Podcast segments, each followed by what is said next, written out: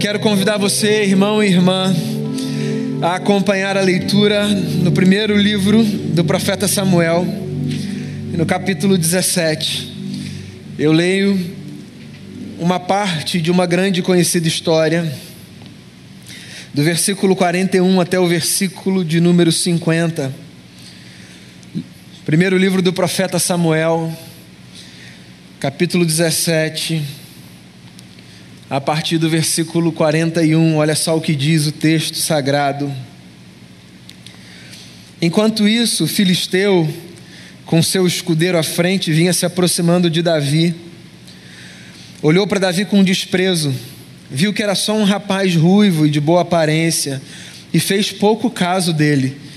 Disse ele a Davi: Por acaso sou um cão, para que você venha contra mim com pedaços de pau? E o filisteu amaldiçoou Davi, invocando os seus deuses, e disse: Vem aqui, e darei a sua carne às aves do céu e aos animais do campo. Davi, porém, disse ao filisteu: Você vem contra mim com espada, com lança e com dardos, mas eu vou contra você em nome do Senhor dos exércitos, o Deus dos exércitos de Israel, a quem você desafiou. Hoje mesmo o Senhor o entregará nas minhas mãos, eu o matarei e cortarei a sua cabeça. Hoje mesmo darei os cadáveres do exército filisteu às aves do céu e aos animais selvagens, e toda a terra saberá que há Deus em Israel. Todos os que estão aqui saberão que não é por espada ou por lança que o Senhor concede vitória, pois a batalha é do Senhor, e ele entregará todos vocês em nossas mãos. Quando o filisteu começou a vir na direção de Davi, neste correu para a linha de batalha para enfrentá-lo. E tirando uma pedra do seu alforje, arremessou-a com a tiradeira e atingiu o filisteu na testa, de tal modo que, ele, que ela ficou encravada e ele caiu, dando com o rosto no chão. Assim, Davi venceu o filisteu com uma tiradeira e uma pedra. Sem espada na mão, derrubou o filisteu e o matou. Queria parar aqui. Quem não conhece essa história, né? Até que não é crente, conhece a história do Davi e do Golias. O jovem fraco, frágil e subestimado que enfrentou o gigante. Eu acho que eu estou numa fase de reviver as histórias da minha infância, né? Hoje de manhã eu falei de uma delas, acho que domingo passado a gente passou por outras, e aqui estamos mais uma vez numa das histórias favoritas das crianças que crescem na igreja a história do menino que matou o gigante.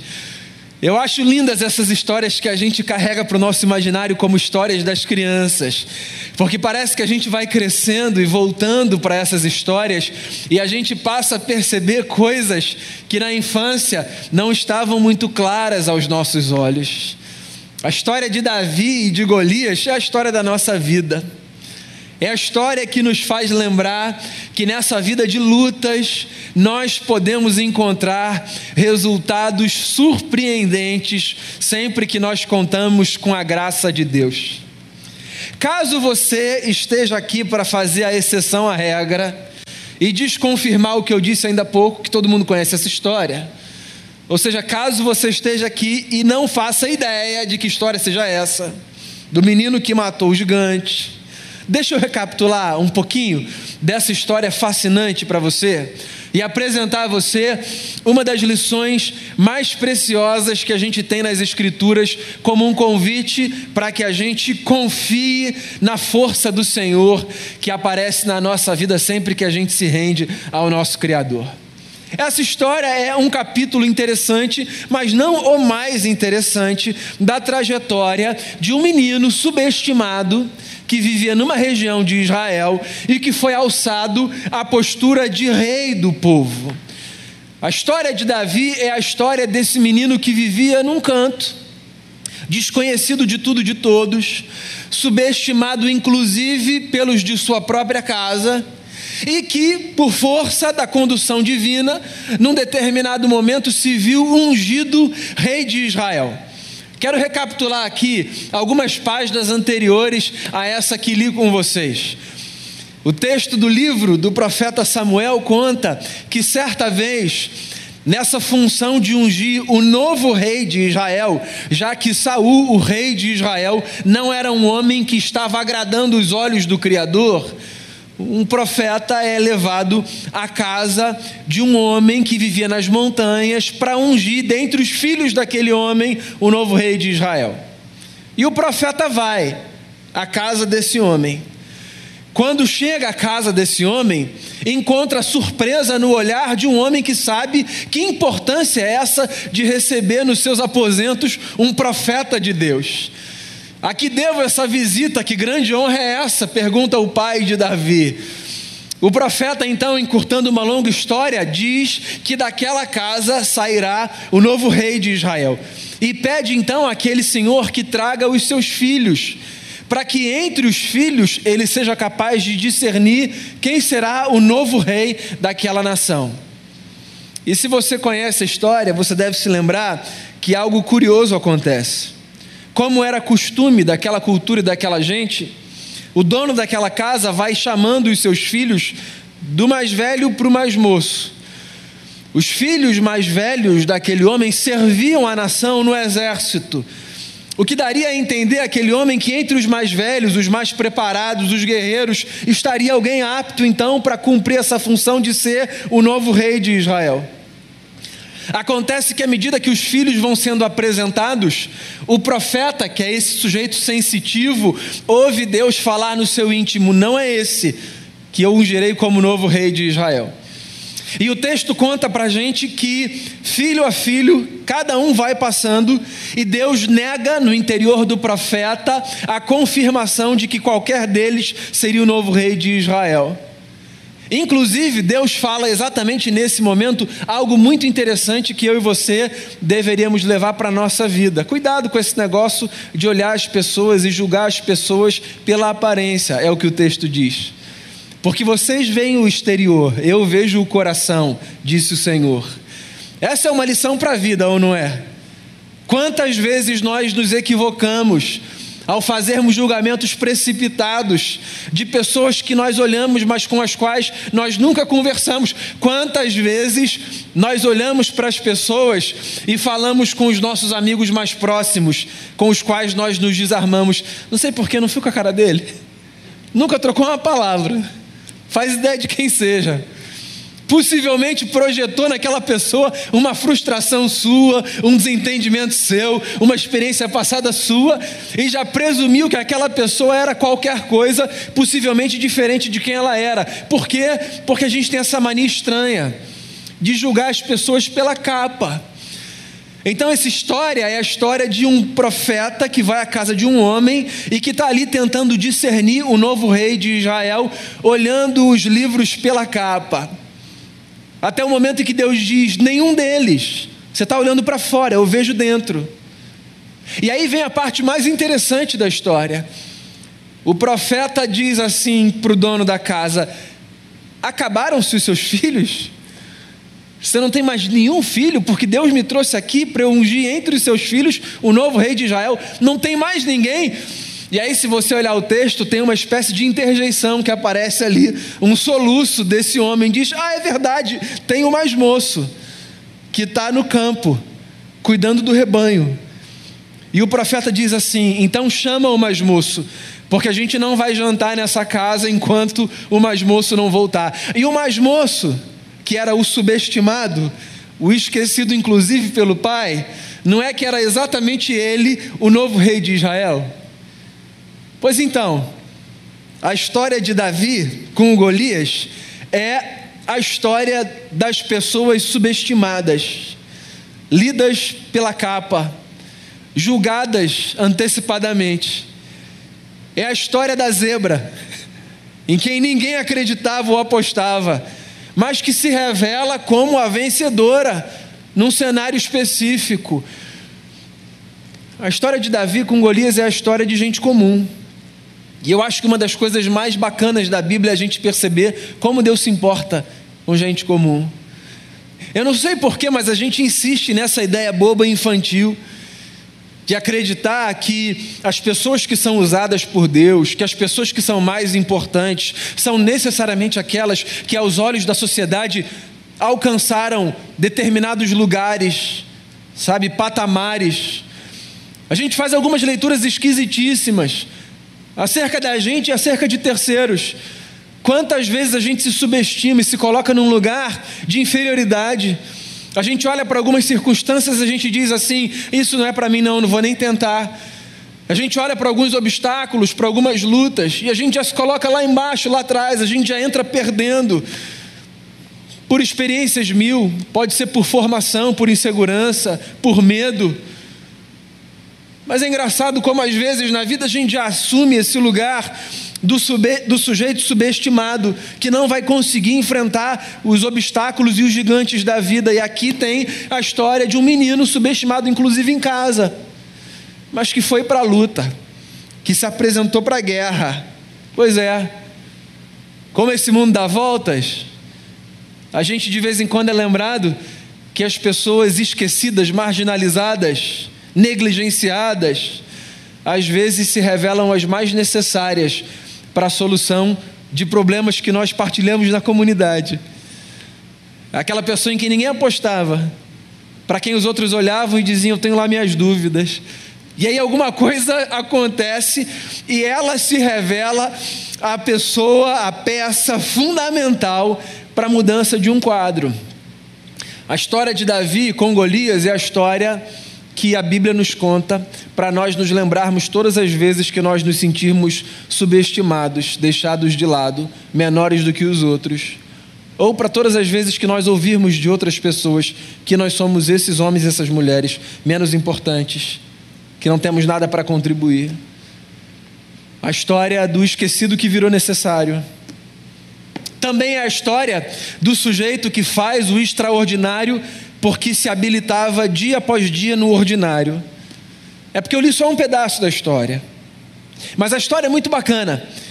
Vale a pena você ler depois. No meio da conversa, quando Davi ouve que esse gigante filisteu está ali dia após dia no campo de batalha afrontando o seu povo e o seu Deus, quando Davi ouve esse recado, ele se apresenta para a guerra. Porque a história, se você não se lembra, é: ninguém no exército de Israel tinha coragem de se apresentar para lutar contra Golias que era esse sujeito que intimidava todo mundo. Era a representação desse dilema para o qual a gente olha e parece que em unanimidade a gente diz: não tem jeito. O Golias era essa representação do problema para o qual todo mundo olha e diz assim: é, não vai dar, aqui é o nosso limite. Parece que tem algumas situações que a gente partilha do mesmo pessimismo, né? Pode ser um realismo, às vezes é pessimismo, eu não sei, mas alguns cenários a gente olha para eles e a gente diz assim, a uma só voz: não dá. E às vezes, de fato, a gente tem que dizer: não dá, ninguém aqui é super-herói, cada um conhece seu limite. Mas, às vezes a gente diz: não dá para coisa que dá. E o Davi é esse sujeito que prova que às vezes a gente diz não dá para coisa que dá.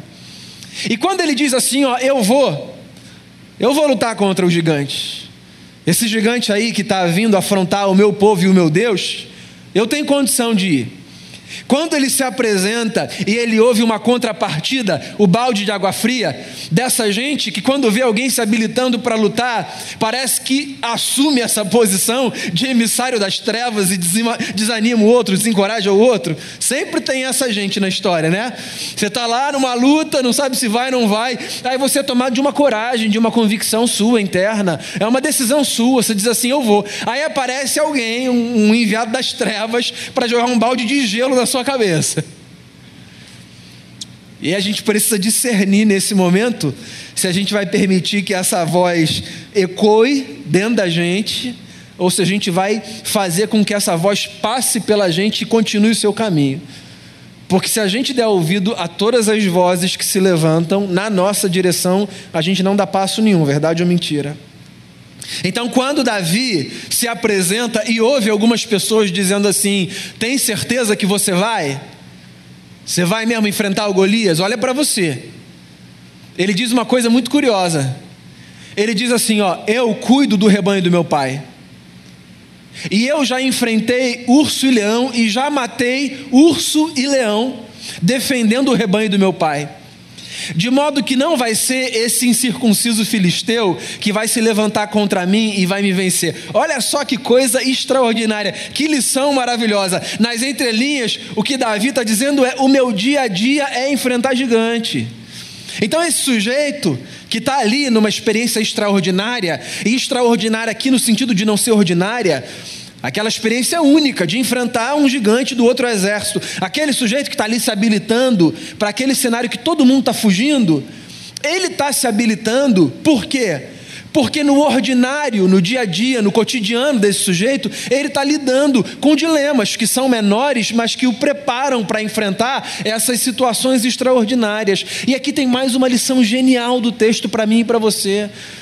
Às vezes a gente quer enfrentar esses momentos que são extraordinários, Volto a dizer, extraordinários não no sentido qualitativo, de serem bons, maravilhosos. Extraordinários porque fogem do ordinário. Às vezes a gente quer se apresentar para esses eventos, esses momentos que são extraordinários, sem que a gente se habilite no cotidiano da nossa vida para as lutas que a gente precisa enfrentar.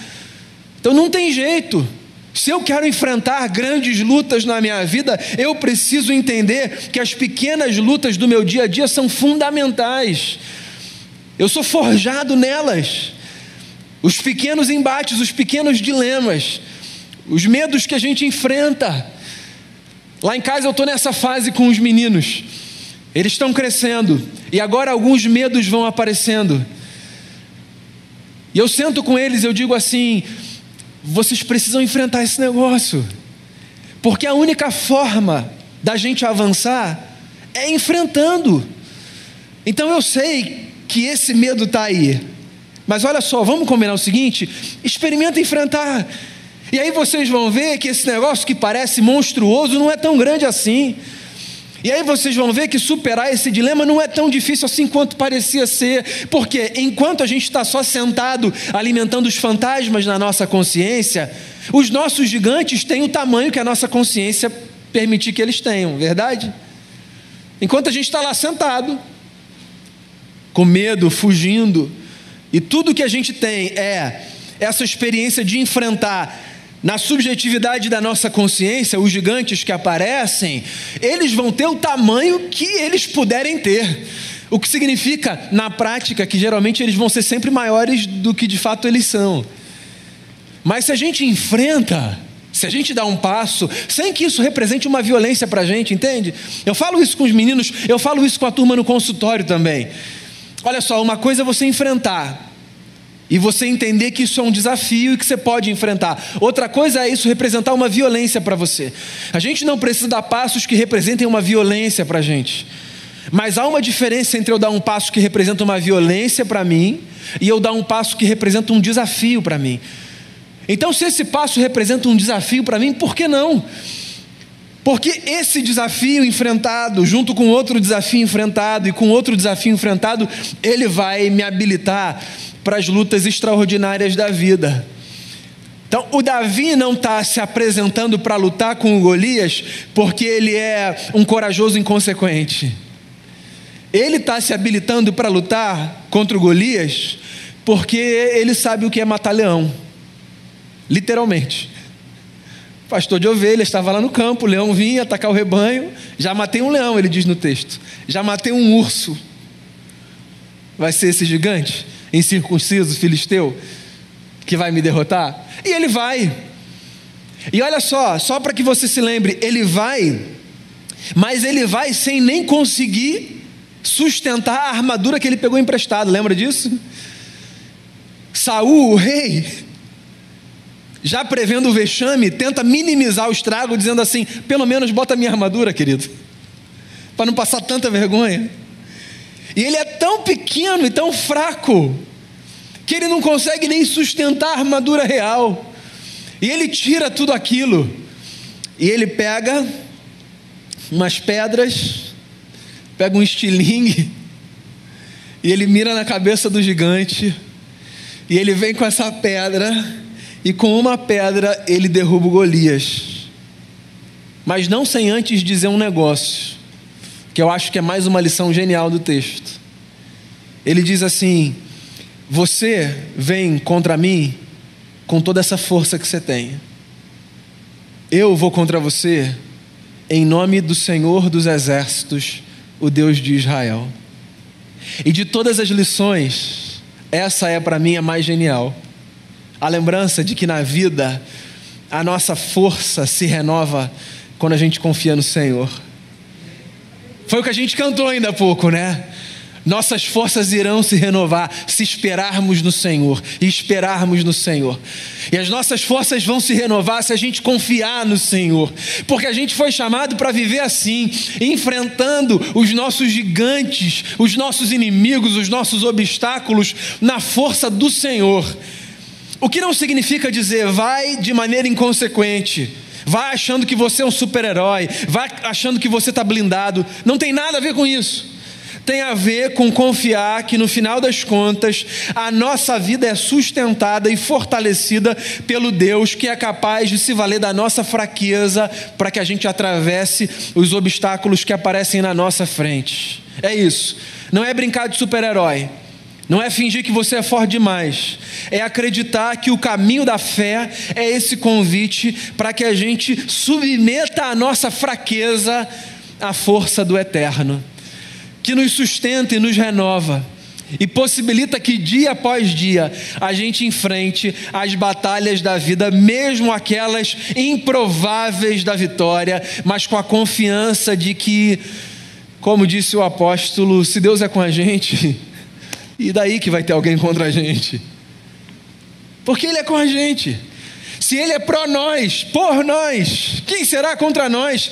Percebe que Paulo não está dizendo não tem quem seja contra mim, ele só está fazendo pouco caso de quem se levanta contra ele a partir desse lugar. Porque o que ele está dizendo é: eu aprendi a viver com Deus, e quem aprende a viver com Deus, mesmo que perca muitas batalhas na vida, consegue entender que cada batalha atravessada corresponde a uma vitória. Por quê? Porque a gente sempre está debaixo do cuidado de Deus, aquele que nos oferece companhia, proteção, guarida.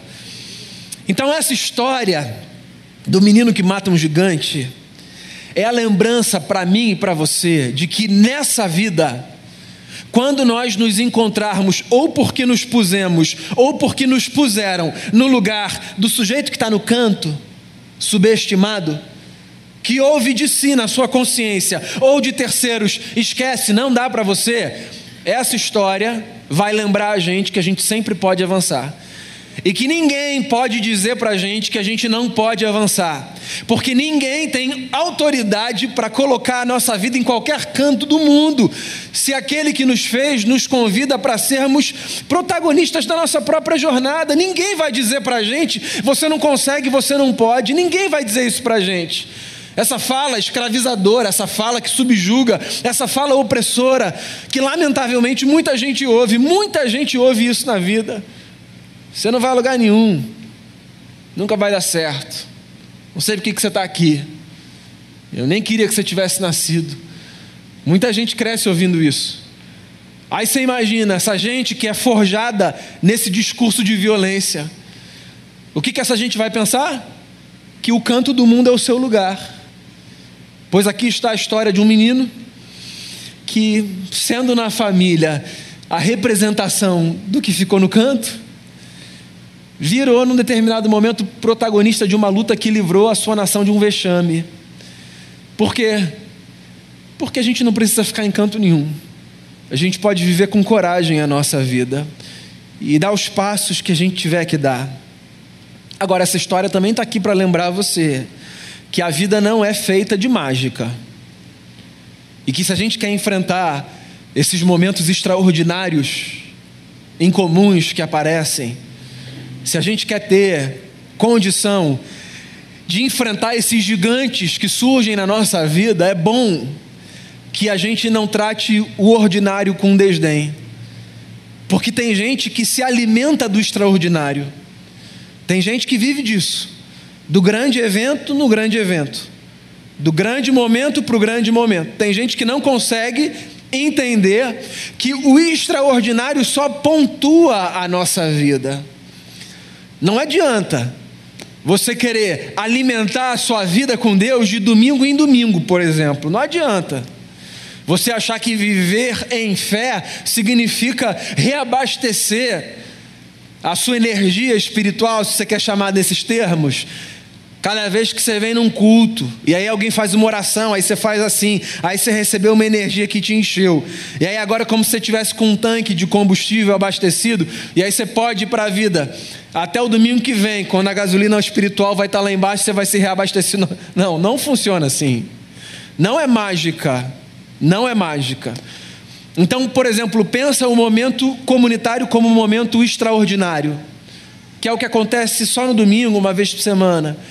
Então, esse momento faz sentido se ele ajudar a gente a perceber a importância de tudo aquilo para que esse momento aponta no ordinário, no cotidiano. Então, simples assim. Não dá para enfrentar os gigantes se no dia a dia a gente não se treina, se prepara nas pequenas lutas da vida. Acredite que nas pequenas lutas da vida Deus está forjando você para as grandes lutas que você vai enfrentar. Acredite nisso. Que as pequenas batalhas que você trava internamente e externamente, elas são muito importantes para dar você a coragem que você precisa para enfrentar os gigantes que aparecem. Agora, cuidado, que tem um negócio, eu fecho com isso. A gente vai treinando dia após dia no ordinário. Aí você sabe qual é o risco que a gente corre? De dizer assim: deixa comigo que eu dou conta. Por quê? Porque eu sou forte. Já estou forte. E esse é o princípio do fim. Porque tudo bem que ele tinha matado um urso e um leão. Mas quando ele foi para o adversário, o que ele disse? Eu estou aqui na força do Senhor. Que inclusive é a frase que a gente diz para os nossos adversários, sejam eles nós mesmos no espelho, é o que a gente diz quando no apogeu da nossa fraqueza, achando que a gente não vai dar mais conta, a gente se percebe sendo sustentado por uma força milagrosa. E a gente sabe que é a força do Senhor sustentando a gente ali. Não é isso? Quando você lutar as suas lutas, as grandes e as pequenas, diga a si mesmo e àqueles contra os quais você luta: Eu estou aqui enfrentando esse dilema, não por mim, eu estou aqui na força do Senhor. Um dos meninos lá em casa, nesse lance de identificar os medos, voltou para casa num dia depois do lugar do medo. E eu disse assim: Como é que foi, filho? E aí? Enfrentou? E aí ele disse assim: Pai, eu quase não consegui. Mas aí eu saí para ninguém me ver. E eu falei assim: Jesus, me ajuda. E eu voltei, eu consegui. Eu falei: é isso, filho, é isso, é isso. Na vida, sempre que a gente tiver com medo, a gente vai sair para ninguém ver, precisa ver. E a gente vai dizer assim: Jesus, me ajuda. E a gente vai voltar. E a gente vai enfrentar o que a gente tiver que enfrentar com a força do Senhor. E que isso alimente você para essa semana. E que você enfrente as lutas que você tiver que enfrentar, confiando na presença e no cuidado de Jesus sobre a sua vida e sobre a sua casa. Vamos fazer uma oração? Verdade ou mentira, às vezes a gente tem a sensação de que a gente vai afundar. Afundar. Às vezes a gente tem a sensação de que não vai dar. Mas sempre tem a mão do Senhor estendida na nossa direção. Por quê? Porque uma canção de Israel, um salmo, diz assim: Ele, o Senhor, é o socorro bem presente na hora da tribulação, socorro para a hora da angústia. Então, às vezes, a gente acha que não vai dar, a água já está aqui, subindo pelo pescoço. Mas que bom que Deus ouve o clamor de uma gente que, às vezes, mesmo sem saber orar, muitas aspas aqui, porque às vezes as pessoas acham que elas não sabem orar, né? Como se orar fosse falar alguma coisa muito sofisticada. Essa gente só diz assim: Senhor, por favor, me socorre. E não é que ele socorre, é claro que ele socorre. Foi Jesus olhando para o Pedro depois de ter falado: Vem, Pedro, anda aqui, cara. Pode andar, você não está pedindo? Vem andar. E aí ele para de olhar para Jesus, ele olha para a força do vento, para o tamanho das ondas, ele afunda e ele diz: Senhor, me socorre. E não é que Jesus socorre, porque Jesus sempre socorre, sempre socorre a gente. Então, quando você achar que não vai dar mais, lembre-se, claro que dá. Jesus socorre a gente. Na força do Senhor a gente luta as nossas batalhas. A gente vai fazer uma oração e eu queria orar por você, sobretudo por você que está com a água aqui no pescoço, afundando. Queria orar por você nessa noite. E eu queria convidar você, se você quiser, para vir aqui à frente, para a gente ter uma palavra de oração. Se você precisa de uma palavra de oração nessa noite, Sai do seu lugar e vem aqui para a gente colocar o que quer que a gente tenha que colocar diante do Senhor. Eu vou ter a alegria e o prazer de orar com você e por você. Amém. Eu quero orar com e por você. Para a gente renovar a nossa força no Senhor. Não é que há uma mágica, nada disso. Eu falo isso toda vez que eu chamo você para vir aqui à frente. Não é que tem uma mágica que vai acontecer agora, não é nada disso é só para lembrar você que a gente está junto nessa luta da vida. A gente está junto. E o medo às vezes toma conta da gente, e Golias às vezes aparece com toda a sua imponência, mas a gente avança na força do Senhor. E a gente vai avançar dia após dia. Senhor, a gente confia no Senhor. A gente finge que existe uma força descomunal aqui dentro da gente que é nossa própria. Às vezes a gente se apresenta nas batalhas da vida assim, com, uma, com uma confiança que no fundo a gente não tem. Parece que a gente maquia esse negócio. É a forma da gente se defender, da gente tentar impressionar o gigante. Mas a gente gasta energia demais tentando impressionar o gigante porque o que a gente precisa é render o coração a Ti e dizer: renove as nossas forças, Senhor. E eu quero orar pelos meus irmãos e irmãs aqui nessa noite. Quero colocar a nossa vida diante de Ti. Sobretudo aqueles e aquelas que se encontram profundamente cansados, cansados na alma. O Senhor conhece o coração de cada um. Por favor, Jesus, renove as nossas forças, renove as nossas forças. Permita que a gente caminhe nessa semana enfrentando as lutas com sabedoria, confiando em Ti, no Teu cuidado e sabendo que a gente sempre caminha sendo sustentado pela tua forte mão, é a tua forte mão que guarda os nossos dias. Então venha nos socorrer, do que quer que a gente precise de socorro, venha nos socorrer nessa noite e renove a nossa esperança, e renove a nossa confiança, e renove dentro de nós a certeza de que o Senhor está com a gente. Quando a gente tiver com medo, Senhor, que a gente vá num canto e que a gente diga ao Senhor: Jesus, me ajuda, e que a gente encontre esse socorro que vem sempre das tuas mãos na nossa direção. Eu oro assim, colocando a nossa vida diante de ti, em nome de Jesus. Amém. Amém.